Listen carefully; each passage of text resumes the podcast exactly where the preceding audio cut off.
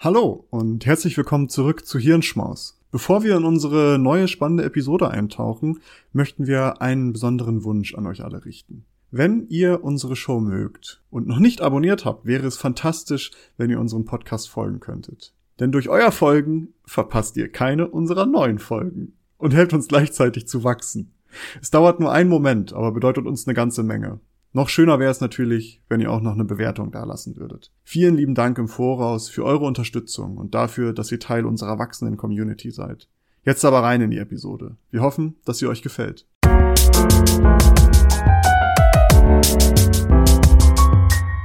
Hallo und herzlich willkommen zu einer neuen Episode des Klugschwätzer Podcasts. Wie ja eigentlich jede Woche nach wie vor begrüßen euch hier an dem Mikrofon einmal meine Wenigkeit Nils und Maurice. Schönen guten Tag, hallo. Genau, und wir haben endlich mal wieder eine lange Folge für euch vorbereitet, beziehungsweise Maurice hat eine lange Folge vorbereitet. Deswegen möchte ich auch gar nicht lange faseln und übergebe direkt an dich, Maurice.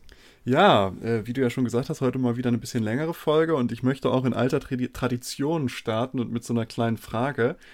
Ähm, wenn du so an Datenspeicherung denkst, was ist so das älteste Medium, was dir in den Kopf kommt, wenn es so um Datenspeicherung geht? Ja, jetzt ist die Frage, wie du das definierst. Ne? Ja, ja also, genau. Das ist, das ist ja einfach interessant, wie du das so, was so aus deinem Kopf direkt rauskommt. Also du kannst natürlich äh, so gesehen, also menschengemachte Datenspeicherung wären vielleicht Höhlenmalerei oder so, aber wenn du jetzt mal ganz genau bist, dann ist ja im Endeffekt schon DNA auch ein Datenspeicher. Und so gesehen ist ja alles, was jemals, also als der Urknall äh, so gesehen auf, äh, begonnen hat und alles begonnen hat, da sind ja irgendwelche Sachen entstanden, irgendwelche Elemente und die haben ja insofern auch schon Daten in sich gespeichert, nämlich über sich und dementsprechend könnte man eigentlich sagen, das hat schon immer gegeben.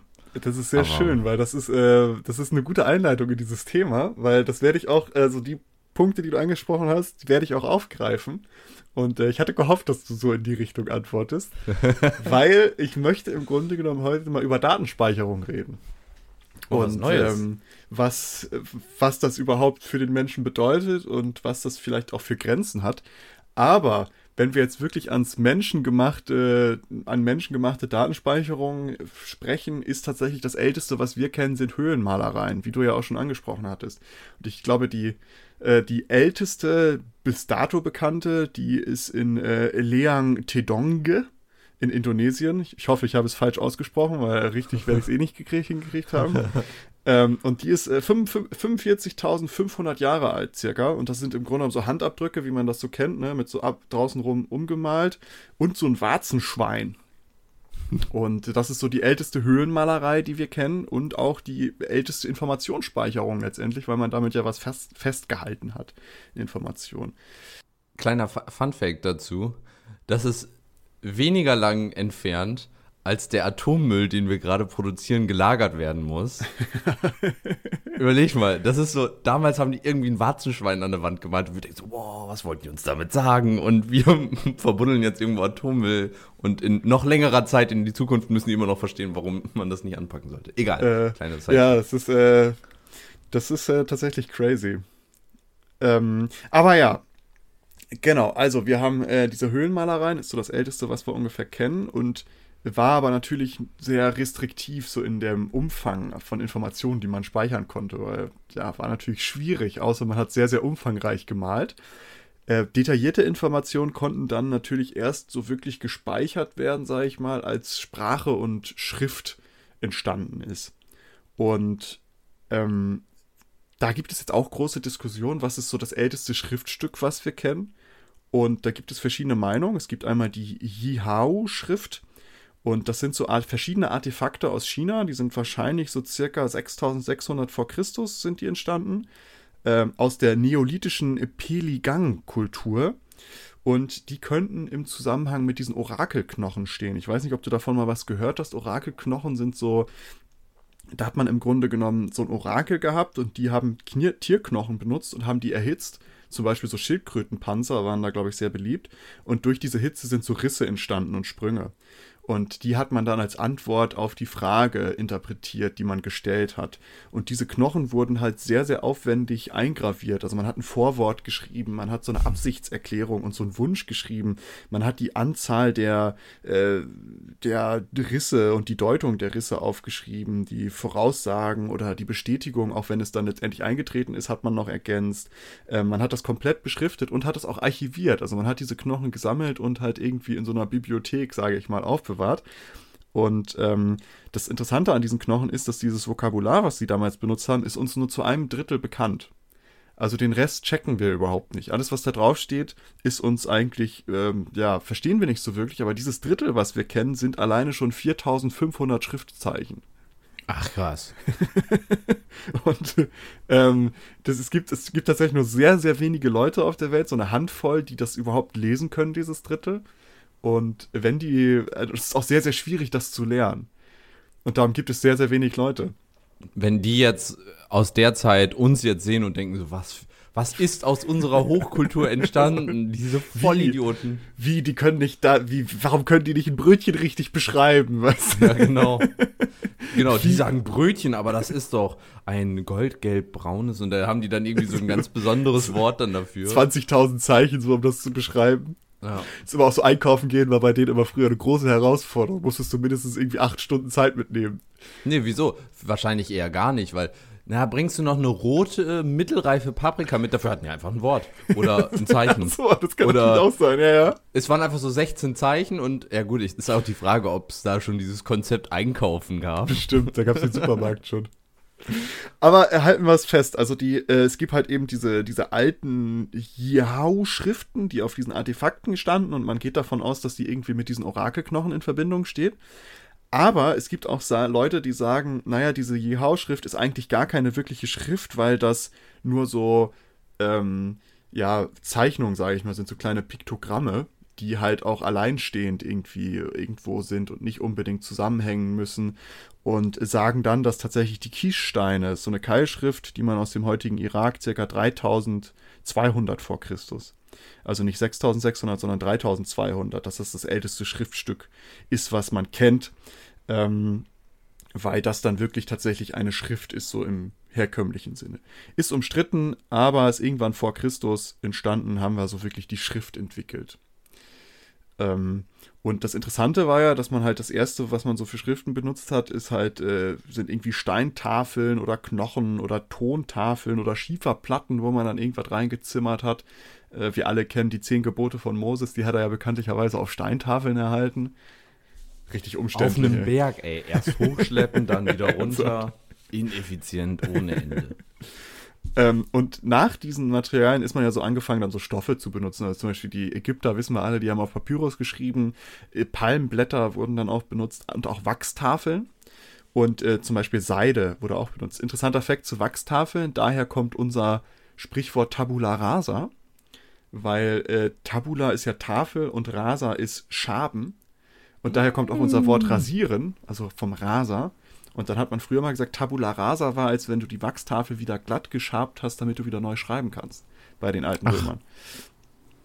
Genau, deswegen sagen wir, wenn wir sagen Tabula rasa, was ist ja bei uns so ein Ausruf von wegen so, okay, ich mache jetzt hier den, weißt du? Einmal, einmal, einmal Grund, Kahlschlag. Grund rein, ja, genau. ja, einmal Kahlschlag, so jetzt Tabula rasa, das haben wir dann von denen übernommen. Aber man Ach, hat dann halt angefangen so, ja, ist, äh, ist interessant. Ja, aber man hat dann halt angefangen, so andere Materialien als, als Schriftwerk zu benutzen und ähm, das führte dann letztendlich dazu, dass ein Hofbeamter des chinesischen Kaisers mit dem Namen Kai Lun 105 nach Christus das Papier erfand. Und hm. äh, die Bruchteile, das ist interessant, Bruchteile dieser Rezeptur des Papiers, die sind heute noch bekannt. Also da war Maulbeerbast drin, Chinagras, Fischernetze und auch Lumpen. Und die hat er dann gemörsert, hat die aufgeweicht, abgeschöpft und das dann halt so, ja, wirklich platt abgeschöpft, dass dann so Blätter entstehen. Und das wirklich Interessante daran ist, dass wir es heute im Grunde genommen noch genauso machen. Also Papier wird im Grunde genommen noch genauso in diesem grundlegenden Verfahren hergestellt, wie er das damals 105 nach Christus gemacht hat. Mm, und sehr interessant dabei ist, dass die Chinesen das circa 600 Jahre lang haben sie das als Staatsgeheimnis gehütet, dieses Papier, weil das so ein technologischer Fortschritt war, ich wollte gerade sagen, das war ja wirklich, also wenn du dir überlegst, was das für, für Möglichkeiten dir bietet, wenn du mhm. Dinge auf einem leichten Gegenstand aufschreiben kannst und Informationen so von A nach B transportieren kannst, ohne dass du dann Steintafeln mitschleppen musst. so, ein, so ein fünf Esel, die so eine Steintafel ja, genau. durch die Gegend schleppen. Und, und dann als Antwort nur so, ja nee, das, was ihr da plant, das ist in Ordnung, mach das mal. so ein 10-Zentner-Stein. Äh, ja, also die haben das tatsächlich 600 Jahre lang haben sie diese Technik so als Staatsgeheimnis gehütet, weil die ja natürlich selber gecheckt haben, was für ein Vorteil das für die ist. Und erst mit der Niederlage gegen die Araber, ca. 751 nach Christus, führte es dazu, dass Kriegsgefangene diese Technik halt in den Westen gebracht haben. Und dass die hm. dann halt auch im Westen gecheckt haben, ah, es gibt Papier. Naja, also Westen im Sinne von, also aus der Perspektive des. Aus der äh, Perspektive äh, des, Chinas, ja, ja, ja, Klar, also halt äh, ins Osmanische Reich und dann letztendlich auch in unseren heutigen Westen, sage ich mal, im eurozentrischen. Ich wollte gerade sagen, damals hat Europa und auch die USA jetzt noch nicht so viel zu melden gehabt nee, auf der genau. internationalen genau. Bühne. Das Interessante ist ja, dass auch heute noch Dinge, die mit Kommunikation zu tun haben, häufig ähm, als besonders sensible und schützenswerte Technologien angesehen werden. Mhm. Beispielsweise Verschlüsselungstechnik ist in vielen Ländern ein also wenn das ein, ein, ein Protokoll ist, dann wird das in vielen Ländern eben wie Waffentechnologie zum Beispiel gehandhabt. Also in den ja. USA, äh, die haben ja so eine Liste von Produkten, die du nur mit Genehmigungen exportieren darfst und da gehört Verschlüsselungstechnologie ebenfalls dazu, was ja auch eine Art der Kommunikation ist. Das heißt, Kommunikation damals wie heute ist ein ähm, sehr sensibles Gut, was eben besonders geschützt wird. Es war damals schon kritische Infrastruktur. Ja, so gesehen, total. ja, aber es ist ja, ist ja tatsächlich so, ne? Weil du, was die ja damit kommuniziert haben, war ja auch zum Beispiel in Kriegssituationen, wenn du Papier hattest, dann plötzlich irgendwie ein leichtes Medium, wo du Informationen ja. schnell von A nach B bringen kannst. Papierflieger. Was für ein Vorteil, ja. Ne? Hast du deine kleine Eule da, äh, die halt losfliegt und Papier rüberbringt. Was für ein Vorteil das alleine für dich war damals. Ja. Ähm, und halt auch einfach Wissen ist ja auch was Bildung. Mit Papier, wenn du halt schnell irgendwie was aufschreiben kannst und halt auch schnell weiterreichen kannst, hast du ja auch einen Bildungsvorteil. Und auch das Wissen zu konservieren. Ich meine, ja. wie, wie muss sich ein, ja, wobei, da war es konserviert. Ich frage ich frag mich nämlich immer, wie die sich im Mittelalter gefühlt haben müssen, während sie aus einem Loch in, in der Wand geschissen haben und dann die paar, die gelehrt waren, ich glaube, ich habe das schon mal erzählt, die dann lesen konnten und dann irgendwie von den Römern gelesen haben, wie die auf ihrem Wasserklo gesessen haben und eine Fußbodenheizung hatten und äh. fließendes Wasser immer überall und die sitzen da in ihrem zugeschissenen äh. Loch, in, wo nichts läuft und alles eklig ist und alle krank sind und so. Ähm, ja, aber ja, ist ja eigentlich auch interessant, dass damals so, dass so die Römer damals im Römischen Reich, dass das so die, die Industrienation war und wir halt dritte Welt. Ja, voll. Wenn man das jetzt mal so auf, auf das äh, runterbricht, sage ich mal so, auf dieses Vokabular. Dass wir so also, die, die unterentwickelten Germanen waren, weil sie halt irgendwie so die, missioniert die werden mussten, so gefühlt. Das Ding ist ja, ja, missioniert ist ja tatsächlich auch im wahrsten Sinne des äh. Wortes. Es wird ja dann alles äh, christianisiert. Aber die Germanen saßen dann im Zweifel zu Hause rum, haben keine Backenzähne mehr gehabt, weil sie das Mehl mit Stein gemahlen haben, die dann aber so porös waren, dass das mit in das Mehl reinging und die haben sich dann ihre Zähne abgeschliffen und dann hatten die alle keine Backenzähne mehr. Also es war tatsächlich, also die waren ein bisschen minder Aber äh, ich glaube, die erste Seife kommt von den Germanen ungefähr, weil die haben das dann so mit so Fett eingekocht und haben sich dann so eine Seife gebastelt. Hm. und haben das dann so war, Früher war nicht alles schlecht. Früher war nicht alles schlecht. Aber das ist ein ganz anderes Thema. Äh, wir waren beim Papier stehen geblieben und was für ein Vorteil das war und dass das damals schon kritische Infrastruktur war im Grunde genommen. Äh, der nächste große Schritt ist dann natürlich obviously die Erfindung des Buchdrucks.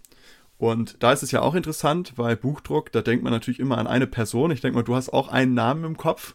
Ähm, ja, Martin Luther.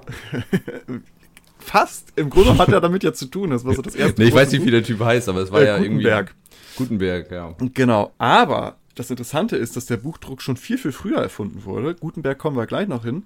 Äh, und das auch in China tatsächlich. 581 nach Christus ist das erste Buch gedruckt worden mit Hilfe des Holztafeldruckverfahrens. Es ist im Grunde genommen, dass man so erhabene Buchstaben spiegelverkehrt auf eine Holztafel geballert hat oder gemeißelt hat und äh, das dann halt mit Farbe eingepinselt hat, wie man so heutzutage so einen Linoldruck macht. Ich wollte gerade sagen, das klingt doch eigentlich schon ziemlich druckähnlich. Also genau. Ähm, und mehr oder weniger. Äh, da gibt es auch das älteste mit Sicherheit datierbare Druckerzeugnis ist die Diamanten Sutra. und das ist aus dem Jahre 868 nach Christus. Das ist das älteste Buch, was wir momentan haben. Ähm, aber gibt's das Interessante. Das gibt's noch, ja. Ähm, und das kennen wir auch. Gibt es auch äh, interessante äh, Inhaltseinblicke, muss man sich mal reinziehen. Das ist ein komisches Buch. Weil es geht, glaube ich, darum, dass man so, wie man seinen Verstand auf, auf die Form eines Diamanten stählern kann. Es ist so als härtestes äh, Weisheit, so wie, wie man auf das Diamantenlevel kommt. so eine Erbse dann im Hirn hat nur noch. Ist so das Diamantenlevel, das sich immer bei, bei Leech of Legends und sowas, wenn man da aufsteigt, dass man irgendwann so das Diamanten. Ja, in der Ladder, das dann irgendwann genau. Diamant. Äh, das ist es im Grunde genommen, das haben sie damals festgelegt. Aber das älteste Buch, das was dann wirklich mit bewegbaren Metallteilen ge gedruckt wurde, weil das natürlich so eine Holztafel, bis das wirklich häufig benutzt wurde, ne? Äh, ist natürlich sehr aufwendig, wenn du für jede Seite so eine Holztafel mal schnitzen musst. Das älteste, was da mit so bewegbaren Metall Metallteilen gedruckt wurde, ist das äh, Jigji aus Korea aus dem Jahre 1377. Ähm, aber auch da ist es so, dass diese Drucke sehr aufwendig waren. Also die haben zwar mit bewegbaren Metallteilen gedruckt, aber es war sehr, sehr aufwendig. Und darum wurde das auch sehr, sehr sporadisch nur angewandt im, im, äh, in Asien. Und es wurde eigentlich gar nicht wirklich großartig ausgerollt, sage ich mal, dass man das jetzt wirklich benutzt hat, um viele Bücher damit zu drucken, sondern die hatten das halt einfach, aber haben gemerkt, boah, nee, das ist eigentlich echt aufwendig, lassen wir mal lieber. Und das ist jetzt das, was dann in Europa passiert ist, weil das ist unabhängig voneinander passiert, also auch unabhängig wurde dann in Europa so das, der Buchdruck entwickelt, aber was halt Johannes Gutenberg gemacht hat, der hat es halt massentauglich hingekriegt. Der hat es so hingekriegt, dass es nicht mehr ganz so aufwendig war. Der hat halt auch bewegliche Metalllettern gehabt und ist dann ab 1450, also knapp ja, 100 Jahre später, nachdem dieses erste in, in Korea ge, gedruckt wurde, ist der dann angefangen, Buchdruck als Manufaktur zu starten. Und das war das Besondere, was er dann gemacht hat, weswegen man sagt heutzutage, dass halt er so der Erfinder des wirklich großen, massentauglichen Buchdrucks ist, weil er hat dann ja so Produktionsstätten gestartet, wo halt mehrere spezialisierte Arbeitskräfte unterschiedliche Arbeitsvorgänge machen und damit halt ein gemeinsames Werk erschaffen, sage ich mal.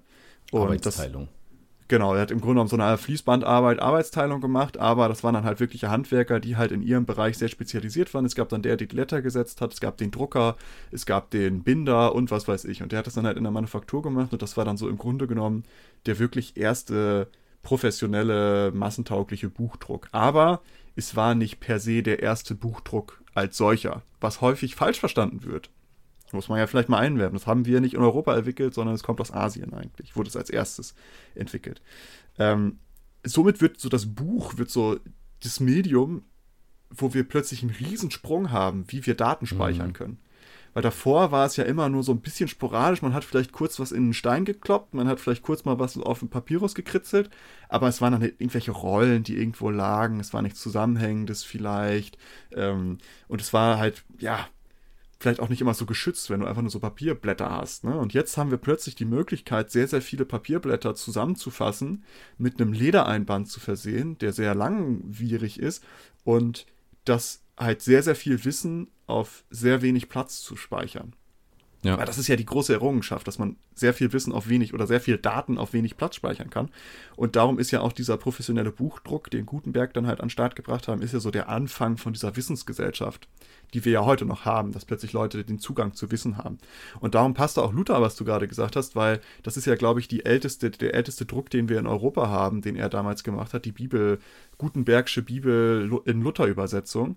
Ich wollte gerade sagen, das war doch der erste Massendruck so gesehen, genau. die erste, sagen wir mal, große Buchauflage. da wurde dann gefeiert, weißt du, saß der Verleger da und hat mit, mit Luther mal kurz, ja, sie kriegen ja. pro verkauftes Buch eine Provision von zwei, was haben sie damals gehabt? Silberstücken. ja.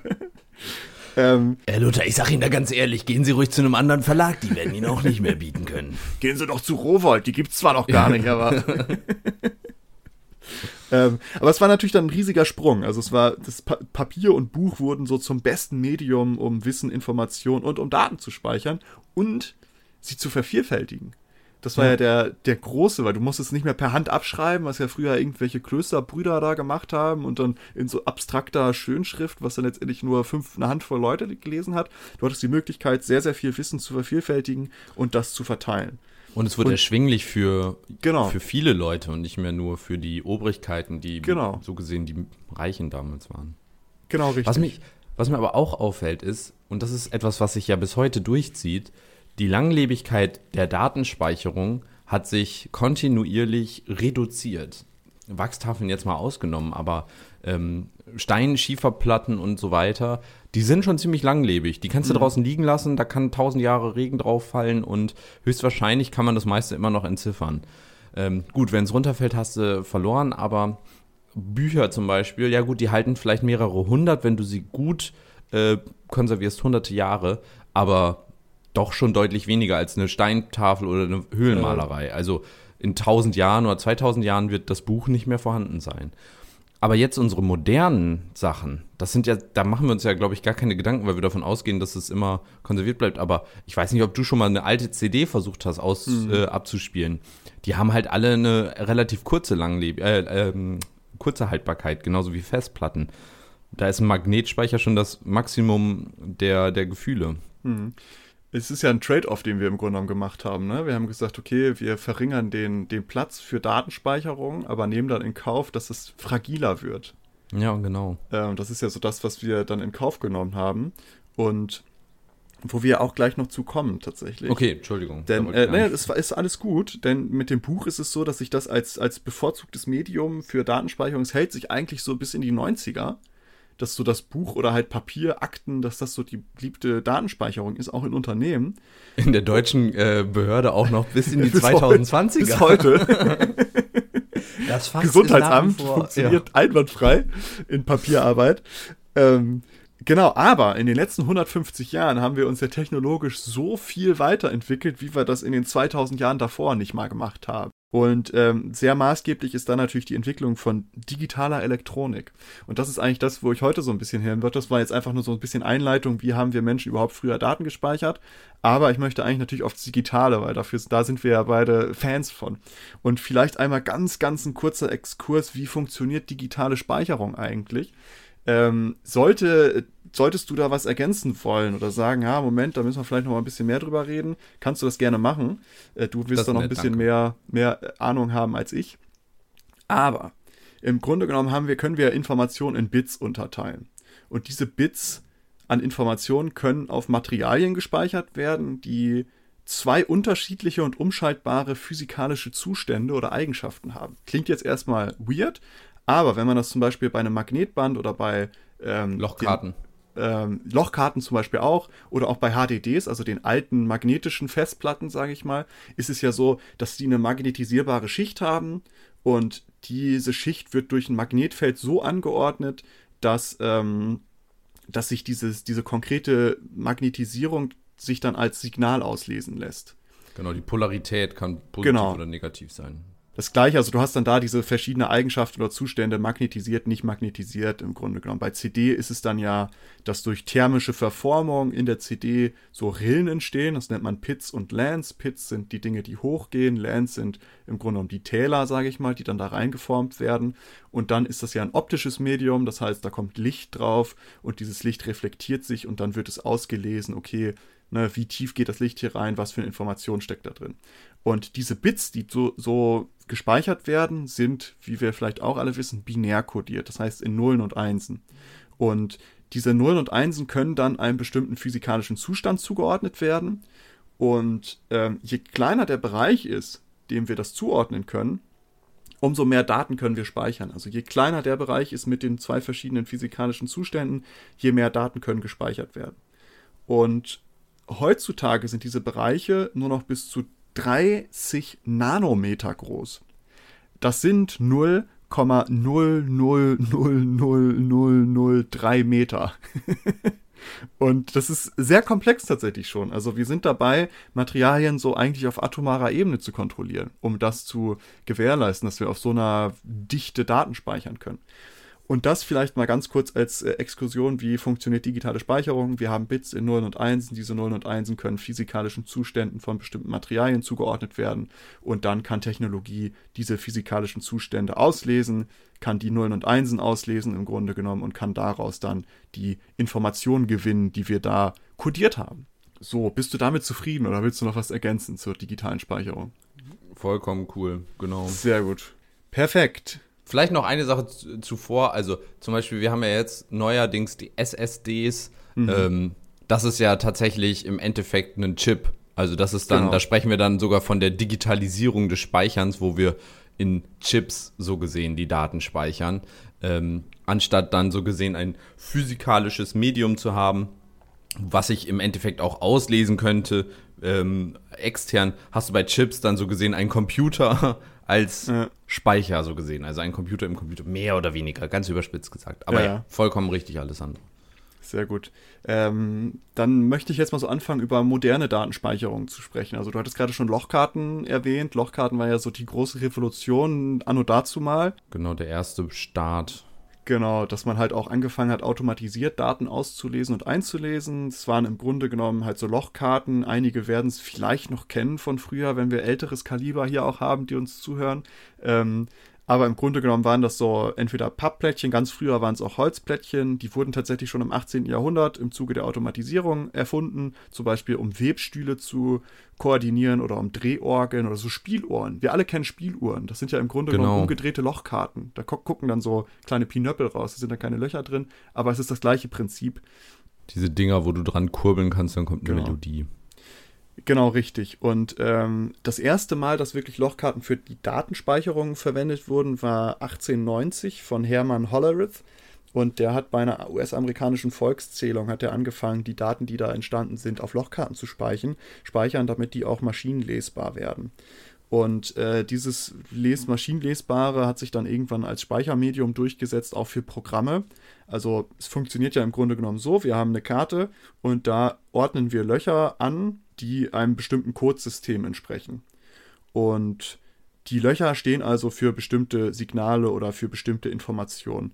Und dann gibt es einen Lochkartenleser, der tastet dann mit so Stiften oder mit einer Bürste. Es gibt auch Lichtschranken, die das machen, die das auslesen. Der tastet dann die Löcher ab und übersetzt die dann wieder mit dem gleichen Code in die Informationen, die sie darstellen sollen.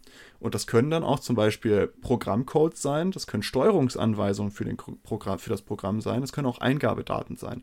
Also früher war das echt übertrieben, man hatte dann so eine ganze Kiste mit Lochkarten. Das war dann ein Programm, um das überhaupt zu starten. Das hat man dann hingelegt, das wurde eingezogen, das Programm wurde gestartet.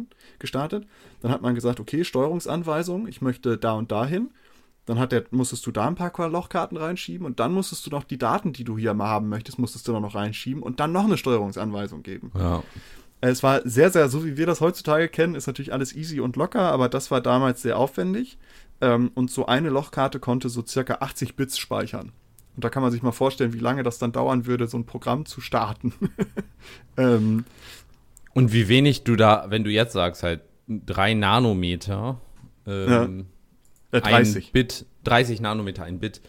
Damals hattest du dann also ein Bit so gesehen, aber du konntest halt, das war halt ein Loch so gesehen. Äh, das heißt, es war schon. Also einmal ein Zentimeter oder was weiß ich. Ja, irgendwie sowas, keine Ahnung. Oder einmal ein Millimeter. Also es war äh. auch deutlich mehr. Du hattest dann nachher, äh, wir haben das mal irgendwann überlegt, um die äh, Speicherung von GTA 5 damals, also wer die letzte Lunchbreak-Folge äh, gehört hat, ah. kennt ja GTA 5 schon, aber um GTA 5 auf Lochkarten zu speichern, also es ist, glaube ich, de facto erstmal nicht möglich, zumindest nicht mit den aktuell vorhandenen Bäumen, da könnte man nicht genug äh. Papier, glaube ich, erzeugen. Du müsstest nämlich die gesamte Erde, ich glaube, ein oder zweimal äh, voll auslegen Roden. für. Ja.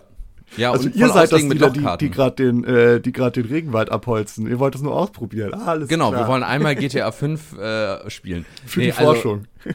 genau, wir können uns da auch verrechnet haben. Ich bin mir nicht 100% sicher, ob die Rechnung so korrekt war, aber ähm, es wäre auf jeden Fall extrem viel. Ähm, äh, ich kann auch mal eine kleine Maßgabe, die ich nicht selber berechnet habe, die ich auch im Internet gefunden habe, um zum Beispiel so ein derzeitiges Smartphone auf Lochkarten zu speichern oder beziehungsweise um die Speicherkapazität in Lochkarten darzustellen, bräuchte man 400 Millionen Lochkarten.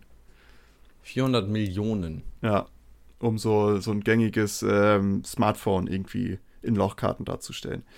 Naja, aber Lochkarten äh, haben sich ja eine Weile gehalten, aber die nächste große Re Revolution kam relativ schnell in den 1960er Jahren. Da wurden dann äh, Magnetbänder eingesetzt und die haben so die Lochkarten abgelöst. Magnetbänder werden ja heute noch viel benutzt, gerade wenn es irgendwie um große Speicherungen im äh, in so Datencentern noch viel geht, bei Unternehmen kommen die noch Vor allen Dingen langfristige Speicherung. Wenn du Dinge hast, die du nicht häufig überschreiben musst, sondern konservieren willst. Also beispielsweise in diesen ähm, äh, Vaults, also zum Beispiel am Nordpol und so weiter, werden ja. Daten häufig dann in Lochkarten, äh, in Lochkarten, in Magnet, auf Magnetbändern gespeichert. So ein Vault nur für Lochkarten. Ja, genau. Im Endeffekt eine riesige Kassette, aber dauert halt ewig lange, die zu beschreiben und ja. zu überschreiben ist, glaube ich, nur bedingt gut möglich. Also, ja. Ja, sie sind wieder beschreibbar, aber ich glaube nur bis zu einer gewissen äh, Anzahl, weil irgendwann nutzt sich das ja so ab. Äh, vielleicht ja. nochmal kurz Vaults. Was sind Vaults? Vaults sind so Endzeitbunker, sage ich mal, wo die Menschheit bestimmte Dinge aufbewahrt, falls irgendwann mal irgendwie was passieren sollte. Es gibt auch welche für Samen, wo wir Samen von Pflanzen und sowas aufbewahren. Und es gibt dann auch welche, wo wir viele Daten aufbewahren, also historische Daten, Kunst, Kultur, Bilder, Fotos, Filme, äh, einfach, dass das irgendwie, falls was passieren sollte, dass das in irgendwelchen Bunkern sicher liegt und das kulturelle Erbe der Menschen bewahrt wird. So, aber ja, Magnetbänder sind dann gekommen und haben die Lochkarten abgelöst. Magnetbänder konnten viel mehr Daten speichern. So eine Rolle Magnetband waren ungefähr 10.000 Lochkarten. Und sie waren, wie du, wie wir gerade schon gesagt haben, äh, teilweise wieder beschreibbar. Und ähm, Magnetbänder sind im Grunde genommen so die klassische Kassette, die man früher hatte. Die drei Fragezeichen, das war halt ein Magnetband, was man früher hatte. Und ja, wird, wie gesagt, auch heute noch häufiger benutzt. Danach kamen natürlich die Festplatten. IBM entwickelte schon äh, 1956 die erste klassische Festplatte. Im Grunde genommen, das war mit magnetischen Speicherplatten, äh, hatte eine Speicherkapazität von 3,75 Megabyte und äh, war so groß wie ein Wohnzimmerschrank und wog knapp eine Tonne. Alles klar. Ähm, und konnte nur mit Gehörschutz betrieben werden weil das einfach so laut war, diese Magnetplatten, die die ganze Zeit gedreht, die sich gedreht haben. Und ja, wenn man so ein Smartphone mit äh, 16 Gigabyte sich denkt, würde das in den damaligen, ähm, ja, mit den damaligen Maßen würde so ein Smartphone ungefähr ein Ausmaß eines Wohnblocks annehmen, wenn wir das als äh, IBM erste Festplatte darstellen würden. Nach dem, also die Festplatten haben dann ja nicht so direkt übernommen, die sind natürlich dann angefangen, aber was dann ja ein großer Durchbruch, und das kennst du wahrscheinlich auch, weil ich kenne es noch aus meiner Kindheit, sind die Floppy-Disks. Floppy, jo. Die ähm, auch von IBM 1971 entwickelt wurden. Das sind so 8 Zoll haben sie damals entwickelt, also die bisschen größeren noch. Die hatten ein Speichervermögen schon von bis zu 80 KB. Und ähm, das Besondere dabei war, dass plötzlich auch private Nutzer Daten digital speichern, austauschen und verarbeiten konnten. Also wir kennen es ja alle, dass man dann plötzlich den ersten Home-PC hatte. Ich erinnere mich noch bei meinem Vater im Zimmer und dann waren da die Floppy-Disk, wo auch Spiele drauf waren. Ich erinnere mich noch sehr gut, die alten hm. äh, 6-Bit-Spiele mit äh, schäbigem Sound, aber ähm, es waren so die ersten Spiele, die ich damals gespielt habe. Ähm, und damit entstand dann aber auch letztendlich so ein Privatkunden-Software-Markt jo. der dann entstanden ist, weil plötzlich Floppy Disks an auch äh, den ja, Menschen zu Hause verteilt werden konnte. Damit kam aber auch direkt der erste Virus 1971. Der Creeper. Und äh, der hat bei befallenen Rechnern hat er einfach nur die Nachricht hinterlassen, I'm the Creeper, catch me if you can. Ähm, diese Disks sind dann aber auch in Speicherkapazität ist deutlich gestiegen. Man hat dann irgendwann bis zu 250 MB auf so einer Disk speichern können. Und diese Disks wurden auch wieder beschreibbar. Also das war dann halt wirklich so der große Boom, dass man plötzlich zu Hause digital gespeichert hat. Dass das so in unsere Leben auch als normal, Otto Normalverbraucher dann angekommen ist. Weil davor war es natürlich sehr viel im, Institut, im, im, im ja, unternehmerischen oder institutionellen Bereich, dass da da halt. Das, da, wo Geld ist. Genau. Äh, darf ich noch einen kleinen Einwurf machen? Gerne. Ähm, ich habe ja, hab ja vorhin so eine windige Zahl einfach reingeworfen. Nehmen wir mal kurz eben bei den Lochkarten. Ich muss noch mal zurück zu den Lochkarten. Ich habe mal eben parallel noch eine Rechnung aufgemacht. Und zwar, nehmen wir jetzt mal an, ähm, Call of Duty Warzone. Das hat, glaube ich, ungefähr 100 Gigabyte. Und ähm, wenn du das äh, umrechnest, das sind dann, ich glaube, 80 Billionen oder 800 Billionen Bits oder irgendwie sowas. Ähm, und das sind 10 äh, Billionen äh, Lochkarten.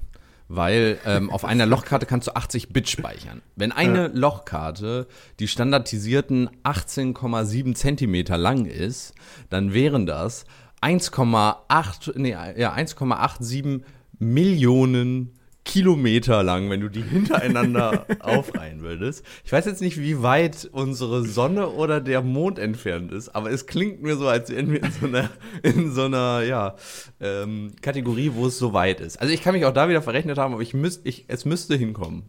Ja, es, es finde ich schön, dass du die Rechnung nebenbei noch aufgemacht hast, weil äh, Lochkarten noch ein bisschen so ein bisschen, bisschen Retro-Nerden hier, weißt du? So viele Lochkarten.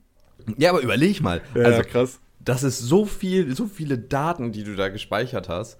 Und es ist phänomenal, dass wir das jetzt in so einer kleinen SSD, in so einer winzigen oder auf Ja. einer SD-Karte. Ich wollte gerade ja sagen, es ist ja nicht mal, ja, Micro-SD-Karte, so groß wie unser Fingernagel kannst du das jetzt speichern, statt eben eine Karte bis zum Mond oder bis so. zum zu Mond haben. und wieder zurück wahrscheinlich Ja. sogar. Ähm, ja, Ja, sorry, da- das wollte ich nur. Nee, äh, ich, wie gesagt, ich äh, freue mich drüber, dass, äh, wenn wir jetzt mal so weiter in der Geschichte gehen, das, was nach der Floppy Disk dann kommt, so im privaten und dann auch im unternehmerischen Bereich, sind dann natürlich die CDs und die DVDs und dann jetzt aktuell natürlich auch die Blu-rays, was ja immer noch verwendet wird, um gerade so Filme und sowas zu speichern, was ja auch super dafür ist. Diese CDs und DVDs wurden von Philips und Sony erfunden, äh, 1979 tatsächlich schon als Audiodisc. Die Speicherkapazität bei CD, bei ja, bei CDs haben wir so eine Speicherkapazität von ca. 900 Megabyte und bei DVDs und Blu-rays können wir sogar bis zu 50 Gigabyte speichern, äh, was ja dann auch für Filme in High Definition und großer, das war ja damals die große Revolution, dass man gesagt hat, Blu-rays, wir können jetzt High Definition Filme auch als, äh, als DVD verkaufen. Und ähm, ja, besonders bei privaten Leuten ist das natürlich immer noch sehr beliebt, gerade wenn man so an Musik-CDs und an DVDs denkt. Die Leute, die das noch kaufen, gibt es ja immer noch einige, habe ich mal gehört. Ähm, Und äh, auch bei, bei gerade so kleineren oder mittelständischen Unternehmen, die halt irgendwie eine Möglichkeit brauchen, um platzsparend mal Daten zu speichern, ist die CD auch immer noch beliebt. Facebook. Aber Dieses kleine mittelständische Unternehmen aus dem Silicon Valley, Facebook, hat auch. Äh, Habt, kennt ihr das? Habt ihr das schon mal gehört? Vielleicht als Erklärung ist äh, Social Media, vielleicht kennt ihr das auch nicht. Ist ungefähr die Ausgeburt des Bösens mit so einem äh, Verschnitt aus so einem Star Trek-Film. Äh, Der als Echsenmensch oben an der. Ja, genau. ähm, nee, Facebook hat ja, ich glaube, es war Facebook, in ihren Rechenzentren auch Blu-ray Storage Server, denn Blu-rays sind insofern relativ angenehm, weil du die relativ lange speichern kannst und sobald die beschrieben sind, kannst du die einfach ausschalten. Und die sind aber dann, sobald du die wieder zum Drehen bringst, kannst du auf die Daten zugreifen. Und zwar speichern sie darauf eben äh, Informationen, die sehr selten angefordert werden. Zum Beispiel die Klugschwätzer Facebook-Seite. Also ihr müsstet mal wieder ein bisschen mehr auf äh, Facebook oder Instagram unserer Seite folgen, dann würde die auch wieder auf normalen Festplatten gespeichert werden. Auf richtigen Ähm. Servern. Wir wollen wieder zurück auf die richtigen Server, hallo? Ich will nicht Nee, auf so einer veralteten Blu-ray-Disc festhängen, ey. Genau, aber das benutzen die halt, äh, um solche Sachen eben zu speichern. Total spannend, äh, die Technologie dahinter, weil ja, ist interessant. Ja, es macht ja auch Sinn. Also, das ist halt tatsächlich noch etwas, was auch noch benutzt wird. Also, Floppy Disk benutzen da keiner mehr, ist ja auch logisch. Magnetbänder nur noch so zu Archivzwecken häufig. Darf, Ähm, dabei aber auch viel noch. Ja, ja. Also Magnetbänder werden auch noch nach wie vor weiterentwickelt. Die sind Ja. halt, haben ein Special Case, aber sind dafür echt super. ist jetzt aber nichts, was so im großen Umfang von vielen Privatmenschen auch benutzt wird. Also nee, im Privaten glaube ich so gut wie gar nicht. Äh, oder hast du ein paar Magnetbänder bei dir zu Hause liegen? Kassetten, ja. Ja, das stimmt, Kassetten habe ich auch noch ein paar. Benjamin Blümchen zum Einschlafen. Sehr gut. Ähm, aber jetzt kommen wir ja so ein bisschen in die Moderne und da ist ja heute, speichern wir privat ja auf diversen Medien. Ähm, wir haben USB-Sticks, wir haben externe Festplatten, die schon mehrere Terabyte speichern können, die ja dann auch als SSD, externe SSD-Festplatten gibt es ja auch schon. Ähm, oder wir speichern ganz heiß in der Cloud, also auf Rechenzentren. Naja, was im Endeffekt einfach nur eine Festplatte bei irgendwem anders ist. Genau, aber ähm, äh, dann Let's sag ich ja in. Rechenzentren eigentlich, wo halt ganz, ganz viele Festplatten eigentlich in einem Stack zusammengefasst sind, wo dann jeder über die Cloud, übers Internet seine Daten drauf speichern kann. Aber wir produzieren natürlich auch immer mehr Daten. Also ich habe mal so ein paar Zahlen ra- rausgesucht. Tä täglich entstehen zum Beispiel 500 Millionen Tweets, 306 Milliarden E-Mails, 4 Millionen Gigabyte Facebook-Daten, 65 Milliarden WhatsApp-Nachrichten und 720.000 Stunden neuer Content auf YouTube. Sind natürlich Schätzungen, äh, weil so 100% kann das natürlich niemand genau sagen, aber das ist so schätzungsweise, was wir alleine täglich in diesen Dimensionen an Daten produzieren. Und wir hatten das ja in unserer ersten Episode, die Daten, die wir riefen, hatten wir ja schon mal drüber gesprochen. Die insgesamte Datenmenge 2016 ist auch natürlich nach Schätzung, war aber 33 Zettabytes groß. Ein Zettabyte sind eine Billion Gigabyte. 33 Zettabyte ist so eine Menge, wenn man das auf so CDs speichern würde, 22 Mal, glaube ich, von Mond zur Erde und wieder zurück. Ähm, und man hat jetzt 2020 nochmal eine Hochrechnung gemacht, da waren es dann schon 58 Zettabytes und man geht dann davon aus, dass wir 2025 bei 175 irgendwie sind. Äh, wobei wir da natürlich auch mit Rona, äh, mit Corona ähm, und der digitalen, ja. dem digitalen Aufkommen da wahrscheinlich noch viel, viel mehr drüber kommen werden. Das, das Krasse an der ganzen Geschichte ist ja, welche arme Socke steckt da die ganze Zeit die Festplatten in die Server? Ich meine, äh das ist so, also 400 Millionen Gigabyte war, glaube ich, bei äh, Facebook. Ne, 4 Millionen Gigabyte. 4 Millionen, ja, scheißegal. 4 Aber Millionen auch Gigabyte, ja. Täglich, so, oder, ne? Also. Ja, das ist unfassbar, was da auch an Ressourcen für gebunden werden. Ja. Es ist verrückt. Da kommen wir jetzt nämlich drauf. Also, wo werden diese Daten eigentlich gespeichert? Wir haben so viele Daten. So, wo geht das eigentlich hin? Und man hat eigentlich so drei Schichten. Wir haben einmal die unterste Schicht oder die äußerste ist das IoT, also Internet of Things, dass Daten auf unseren Smartphones gespeichert werden oder in smarten Geräten, auf Computern, also an den sogenannten Endpoints, sage ich mal, an den Geräten, die so am, am äußersten liegen, die wir auch privat benutzen. Dann die zweite Schicht sind im Grunde genommen so institutionelle Server von Unternehmen, von Universitäten, von staatlichen Behörden, von Banken. Es wird als Edge bezeichnet und wir haben dann drittens die Rechenzentren und Cloud Data Center.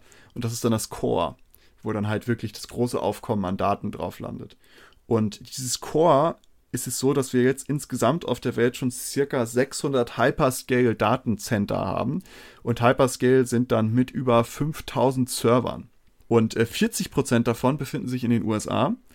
29% davon befinden sich in China, Japan, äh, UK, England und Australien zusammen. Das muss man sich mal vorstellen. 40% allein in den USA. Das größte ja. Data Hyperscale Center gibt es in China. Ähm, das ist das China Telecom Data Center mit einer Größe von 10,7 Millionen Quadratmeter. Boah. Einfach nur Server. Ja, und da wird dann die ganze Zeit die, die Kommunikation von den chinesischen Bürgerinnen und Bürgern überwacht, wahrscheinlich ja. gespeichert. Ja, ähm, und jetzt kommen wir zu einer krassen Sache, wo ich jetzt auch nicht so gedacht habe. Microsoft, Amazon und Google, oder was kann man eigentlich auch erwarten, diese drei Unternehmen betreiben circa die Hälfte dieser Datencenter. Also von den 600 Hyperscale-Datencenter gehören 300 circa Microsoft, Amazon und Google. Ja. Und ähm, damit diese wachsende Nachfrage nach digitaler Speicherung bedient werden kann, bei dem Wachstum, was wir ungefähr haben, gibt es Berechnungen, die sagen, dass wir alle zwei Jahre circa 100 neue Hyperscale-Datencenter bauen müssen, damit wir das, Ach, äh, damit wir das weiterhin hinkriegen. Und ich habe jetzt ein neues Paper gefunden, weswegen ich auch überhaupt da drauf gekommen bin. Es hat nämlich ein Physiker das berechnet und hat gesagt, naja, wenn wir davon ausgehen, dass wir eine 50-prozentige Wachstumsrate bei Daten haben, oder bei der digitalen Information, Informationsproduktion, kommt er zu dem Schluss, dass wir in 150 Jahren, dass dann die Anzahl der digitalen Bits die Anzahl aller Atome auf der Erde übersteigen würde. Junge. Aber alle Atome auf der Erde? Ja. Achso, die digitalen Bits, alle Atome auf der Nach 150 Jahren, also es ist noch ein bisschen hin. Ja, aber, aber wenn wir mit Atome, du brauchst doch Atome, um Bits zu speichern. Ja, ja, aber du kannst ja, wenn du, es ist ja auch nur eine Modellrechnung, ne? Ja, du kannst ja. ja. nicht genau sagen, wie viele Atome genau auf der Erde momentan sind, aber du kannst ja dann sagen, okay, wie viele Bits würden ungefähr entstehen, wenn wir 50-prozentige Wachstumsrate haben und dann mit Schätzung arbeiten. Also so 100% genau ist das natürlich nicht. Aber ja. er kommt zu dem Schluss und sagt, nach 150 Jahren würde die Anzahl der digitalen Bits die Anzahl aller Atome auf der Erde übersteigen. Und äh, bereits nach 110 Jahren würde die Energie, die für diese Speicherung benötigt werden würde, den Energiekonsum der gesamten Erde übersteigen. Holy fuck. Ähm, was äh, auch krass ist. Und das ja. bringt uns ja zu einer Frage und sagen, wie weit soll es noch gehen? Wie weit können wir das noch treiben? Und es gibt jetzt ein Medium, was die Möglichkeit bietet, diese 33 Zettabyte aus dem Jahre 2016 auf die Größe eines Ping-Pong-Balles zu speichern. Hm.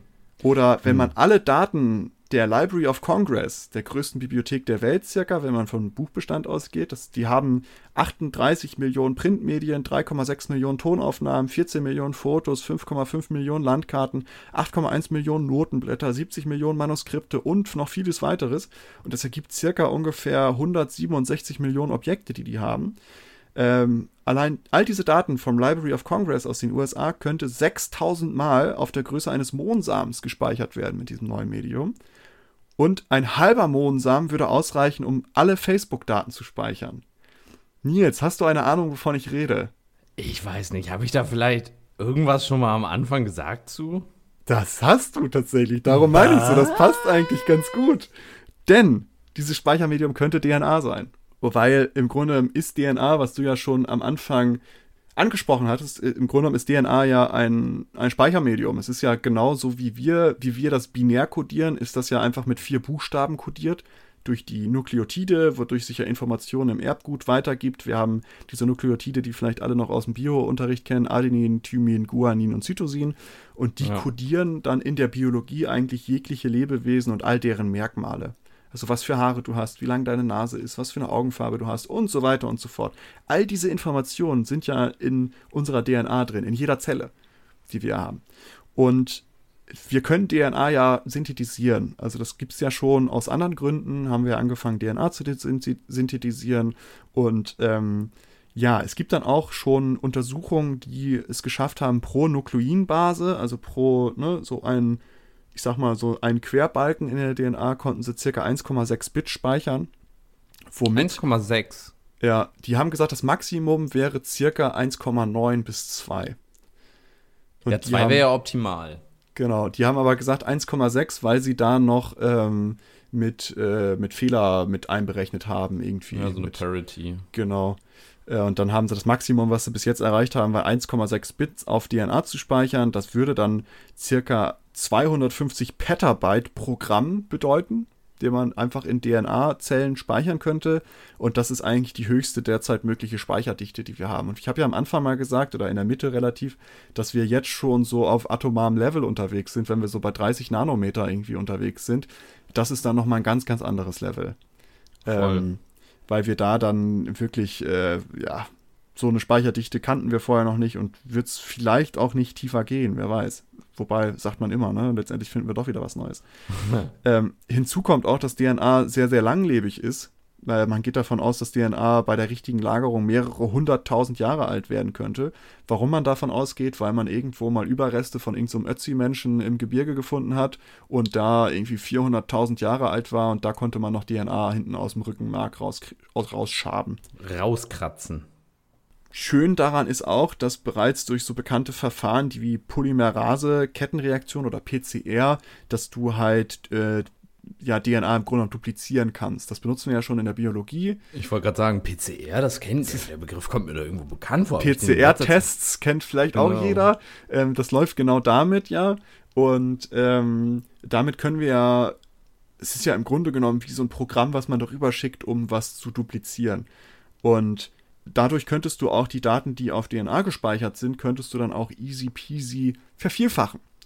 Und ja. Äh, das ist alles gar kein Problem. Die haben das auch probiert, haben das mal, haben so Fotos und glaube ich auch Tonaufnahmen auf DNA gespeichert und das konnte auch alles wieder ausgelesen werden.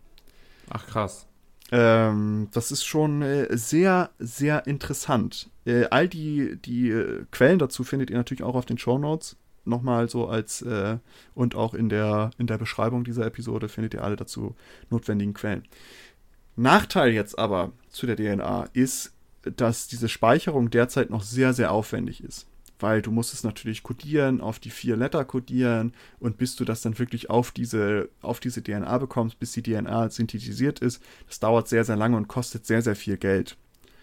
Aber wie wir uns ja alle kennen, alles war am Anfang sehr aufwendig und kostete sehr, sehr viel Geld. Es gibt bereits schon Bemühungen, den Prozess zu beschleunigen und ihn günstiger zu machen. Zum Beispiel gibt es ein, schon einen Codieralgorithmus, da gibst du deine Daten rein und der spuckt dir das so aus, wie das in diesen vier Buchstaben codiert werden müsste. Und der kann das dann in die DNA-Synthetisierung geben und dass das alles automatisiert abläuft. Ja. Das heißt, in Zukunft könnte es also sein, dass wir all unsere Daten in Molekülen speichern, wo einfach DNA-Haufen drin sind, die wir zuballern bis zum geht nicht mehr, weil da so viel reinpasst, ähm, die vielleicht auch, wer weiß, irgendwann in unseren Festplatten liegen. Dann haben wir keinen Chip mehr da drin, sondern wir haben so einen DNA-Haufen, der da. da ich sehe doch schon da die Querdenker und ähnliche Konsorten. Jetzt wollen die unsere DNA verändern und. Äh, die laden uns in die Cloud. Genau, das ist doch Blasphemie. Oh ja, die Religiösen werden wahrscheinlich auch durchdrehen. Das ist Gotteslästerung, wenn man jetzt das anfängt, hier sein. mit der DS DNA zu werkeln. Und die Angst vielleicht vor den Supermonstern, die wir angeblich dadurch züchten könnten. Ja, aber es ist ja auch so eine Frage, sollten wir, also wie viele Daten wollen wir noch speichern? So, ne? Also gibt es da ja, das, eine, das ist, ja. Aber egal wie viele, solange wir Daten speichern, ist es doch super, wenn wir das optimalste Verfahren dafür, das, also das, das optimale Verfahren dafür verwenden.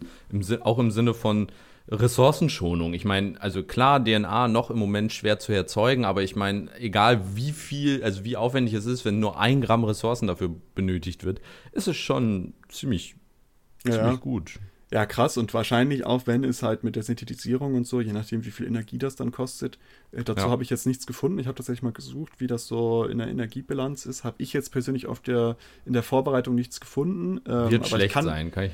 Ich wollte mir gerade sagen, ich kann mir auch vorstellen, dass das vielleicht auch nicht so optimal ist. Aber wenigstens nee. hast du halt nicht mehr die. Du musst halt Selten keine Hyperscale-Datenzentren mehr irgendwo roden, damit du da 50 Millionen Kubikzentimeter hinstellen kannst, äh, ja. Quadratmeter ähm, und ganze Dörfer platt machen, im Grunde, um da einfach Rechenzentren hinzustellen. Äh, es bleibt also spannend. Es bleibt spannend. Ich glaube, das ist das große Fazit, was man ziehen kann. Ähm, das war so meine, meine kurze Geschichte der Datenspeicherung, weil ich habe dieses eine Paper gelesen, wo der Physiker das berechnet hat, wie viel Zeit wir noch haben, bis wir ne, so viele Bits haben wie Atome und bis die Energie nicht mehr, nur, nicht mehr ausreicht und so weiter. Dann habe ich gedacht, naja, aber wie kommt der Mensch eigentlich dahin und wie geht's weiter? Und dann ja. äh, habe ich gedacht, komm, wir machen einfach mal eine Episode zur Datenspeicherung, weil ich persönlich fand es sehr interessant. Ich hoffe, ihr hattet da auch irgendwie Interesse dran. Könnt jetzt vielleicht ein bisschen Nerd-Talk machen, wenn ihr das nächste Mal beim Familienessen sitzt und sagt, äh, wüsstet ihr über, übrigens, dass man in DNA Daten speichern kann? Hm. Und das jetzt schon möglich ist? Äh, ich hoffe, wir haben euch wieder ein bisschen Klugschwätzermaterial hier mitgegeben. Wer kennt diese Gespräche nicht? Ich meine, ganz ja, ehrlich. Tatsächlich, so. ernsthaft. Ich habe das auch manchmal, ich gehe zu Leuten hin und sage, ey, erzähl mir mal einen coolen Fact. Leider ja. können die wenigsten das so. Einfach so auf der Straße, weißt du, ich gehe so auf die Leute zu. Erzähl mir einen Fact, jetzt! Und die rennen schreien weg. ähm, ja, damit würde ich auch dieses Thema schließen. Ähm, ich äh, würde noch einmal zum Ende natürlich die gewohnte Frage stellen. Nils, das Wetter ist gut, die Sonne scheint. Oh ja. Wenn du zur Eisdiele gehst, zwei Kugeln, was bestellst du? Ähm, erstmal müsste ich da diesen einen tollen Song jetzt zitieren. Äh, ist das Eis vegan? ähm, also das ist die erste Herausforderung. Ich vermute wahrscheinlich keine der Kugeln, weil die meisten Eisdielen, glaube ich, nur Milcheis haben. Aber ja, aber jetzt gehen wir mal weg von dem, von dem Veganen, sondern einfach nur, nur nach Ich kann ja mal sagen, was ich früher hatte. Früher, also ich finde Haselnusseis ist mega geil. Mm, ja. Ähm, Erdbeereis ist auch immer extrem geil. Ich vermute so, die Kombination wäre es. Oder ah, okay. Stracciatella. Wenn es gutes Stracciatella-Eis ist, also richtig gutes, oh, ja. das war auch lecker. Das ist tatsächlich, meine beiden sind auch, das ist auch Kindheit pur. Früher immer beim, beim, bei der Dorfeisdiele äh, Stracciatella und Amarena Kirsche. Oh, oh, ja. Uh. Amarena mhm. Kirsche, so richtig sahnig, cremig. Und oh, dann ja. ist es so richtig heiß und du hast so dieses Fruchtige und gleichzeitig auch das Schokoladige. Und es ist beides ja. so Joghurt auf Joghurtbasis so ein bisschen. Und dieses, also Stracciatella hat ja auch dieses, ich glaube, es ist Vanille oder irgendwie so ja. dieses, also es ist nicht so dieses. Das passt mega, so gut einfach ja. zusammen. Und das ist auch heute noch etwas, wenn ich irgendwo hingehe zu einer Eisdiele und mir zwei Kugeln hole, ist immer, sage ich immer, habt ihr Amarena und habt ihr Stracciatella? Und äh, das ist so äh, meine große Kombi, die ich äh, bis, bis heute fröne. Also was ich und was die Waage auch gesagt hat, was mir gut gefällt, ist ähm, das vegane Ben Jerry's äh, Peanut Cookie Swirl oder wie das oh. heißt. Ja. Boah, das ist auch, also ganz gefährlich. Ich glaube, das hat mich drei Kilo oder so gekostet, als ich das ja, gefunden habe. Gibt es auch in, in, in Billigvarianten von den äh, Supermärkten, aber das Zeug ist einfach nur pervers lecker. Und also das ist wirklich das, so, da fängst du an und hörst nicht auf. Das ist aber auch so was, wenn ich kein Kugeleis esse, esse ich am liebsten so ein Eis, wo irgendwie so Cookie Dough oder so ein Scheiß drin ist. Ja, Mann. Weil, also ich, und, ich, ich, ich, ich würde das nicht, ich würde mir jetzt nicht so ein Eisback einfach nur mit Vanille holen oder sowas. Nee. ich finde es auch immer verrückt, so die, die Lieblingseissorte, die Lieblingspizzasorte, das sind immer so diese Basics. Also Lieblingspizzasorte ist, glaube ich, fast immer Margarita. Also, oder die meistverkaufte zumindest. Oder das meistverkaufte Eis ist Vanilleeis. Aber Ey, dann frage ich mich ganz ehrlich, wo sind diese Menschen? Ernsthaft? Wo Haben sind die die, Menschen, die das. Geschmack, Ich kenne niemanden. ja, aber ich kenne niemanden, der, der sich dann. Also gut, mal eine Margarita bestellt, früher kenne ich schon ein paar, aber die meisten bestellen ja dann irgendwie noch einen Belag. Aber wahrscheinlich ist es immer der kleinste gemeinsame Nenner. Ja. Und die anderen verteilen sich auf so vielen, so vielen anderen und das ist so der, der einfachste und das sind zwar wenige, aber im Vergleich zu den Exoten dann doch noch, äh, doch noch Viele. Ja. Ja, aber ich habe auch, da gibt's jetzt noch einen Lifehack direkt hinterher. Ich habe so ein Prinzip, was Pizza angeht. Wenn ich irgendwo hingehe zu einem neuen Restaurant, und das ist eine Pizzeria oder Italiener oder was auch immer, ne, völlig egal. Und äh, ich möchte wissen, wie qualitativ gut die sind. Ja, und gehst du erstmal in die Küche und, Und äh, mach den Gordon. Ramsay. Disgusting. So fucking disgrace. It's rotten. Restaurantbetreiber hassen diesen Trick. äh, nee, ich äh, bestelle, wenn es das dann auf dem Menü gibt, bestelle ich mir immer die vier Käse als erstes. Weil, und jetzt kommt meine Theorie dahinter. Die vier Käse ist so schwierig zu meistern, dass das wirklich eine gute Pizza ist. Weil du hast, die- du hast die Gefahr, wenn du einfach nur Käse draufklatscht, wird es ein kompletter Magenzerstörer, Ich wollte gerade sagen, weil das so eine das ist auch ein riesiges ist. Risiko. Ja, ja, aber darum, ich gehe dieses Risiko immer ein, um direkt zu wissen, ob ich da nochmal essen gehe. Und das Schwierigste auch daran, dieses, dieses Verhältnis von den Käsesorten hinzukriegen. Oh ja. Oh Zum ja. Beispiel, das erste, was schon No-Go ist, wenn da kein Gorgonzola drauf ist. Ja, äh, puh. Das zweite No-Go ist, wenn da zu viel Gorgonzola drauf ist. Ja, und das ist, also Gorgonzola das ist wirklich eine Kunst. Ja, ja, weil das, Die das darfst richtige du nur Menge. so, das darfst du nur vereinzelt draufstreuen und so einzelne Bröckchen da drauflegen, weil sonst wird es nicht mehr genießbar. Und es Ah, darf aber nicht, du willst, du willst eine vier Käse im Sinne von alle Käsesorten sind überall und Ja, nicht, ne- ich habe hab meine vier Pole. Nee, nee, nee, ich möchte eine klassische italienische Quattro Formaggi. Okay, wo du okay, halt vier. Käsesorten auf einer Pizza zusammen hast. Und das ist halt eine große Kunst, das richtig hinzukriegen. Mhm. Ich kenne dann auch Leute, die hauen da Feta drauf. Nee, nee, nee. Das Feta, finde ich, gehört auch nicht auf Pizza. Also grundsätzlich, also es gibt ja, also jeder wie er mag, aber für mich war Feta früher immer ähm, No-Go auf Pizza. Es geht, aber nicht auf einer vier Käse. So, vier Käse, ich Ja. habe da so meinen Maßstab. Und wenn die das richtig gut hinkriegen, weiß ich, dass auch alle Pizzen gut sind. Alle So, anderen jetzt Pizzen. kann ich auch eine Frutti di Mare nehmen, ja, oder? Genau. Aber es hat sich tatsächlich, aber das ist so ein Bewertungsmaßstab, den setze ich immer an, immer wenn ich irgendwo neu Pizza essen gehe und die haben eine vier Käse oder eine Quattro Formaggi, dann wird die bestellt und dann weiß ich, ob ich da nochmal hingehe. Und es ist auch, tatsächlich hat sich das immer bewahrheitet, dann, wenn die Pizza schlecht war, war auch meistens das andere schlecht, aber wenn die gut war, war das auch das andere gut. Ja, Maurice, ist, klingt ganz so, als müssten wir mal auf der Webseite eine Karte erstellen, wo du äh, praktisch dann die Quattro Formaggi Empfehlungen äh, des Maurice Gerne. Oettels verlinkst und dann sagst, welche, welche das äh, Siegel Maurice Oettel Quattro Formaggi approved, nee, geprüft, geprüft von Maurice Oettel nach dem Quattro Formaggi äh. Und ich habe dann so bestimmte Wertungskriterien, das Mundgefühl, die Genau, Konsistenz. salzig, weißt du, wie salzig es war, ob das Ja. Verhältnis gut war, Der auch die Marinara drunter. Crunch, Ja. der Crunch. Genau, auch der Teig es wird alles bewertet. Mache ich. Ja.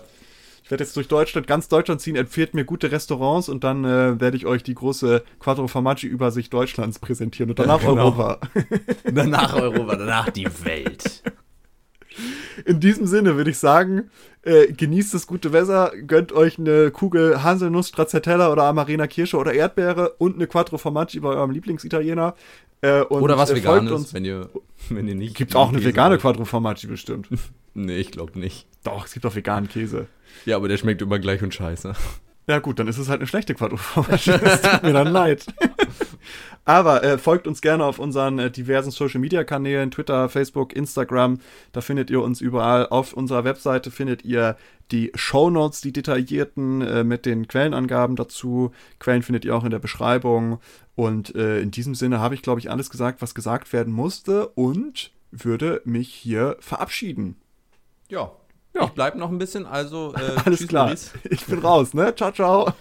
Ciao. Danke, dass ihr diese Episode komplett gehört habt. Solltet ihr uns hier noch nicht folgen, würden wir uns sehr freuen, wenn ihr unseren Podcast abonniert und bewertet. Wir stecken viel Arbeit in dieses Projekt und freuen uns über jedes Feedback. Folgt uns gerne auch auf Instagram und oder Twitter, wenn ihr absolut nichts mehr verpassen wollt. Links dazu findet ihr in der Episodenbeschreibung. Danke für den Support, hoffentlich bis zum nächsten Mal.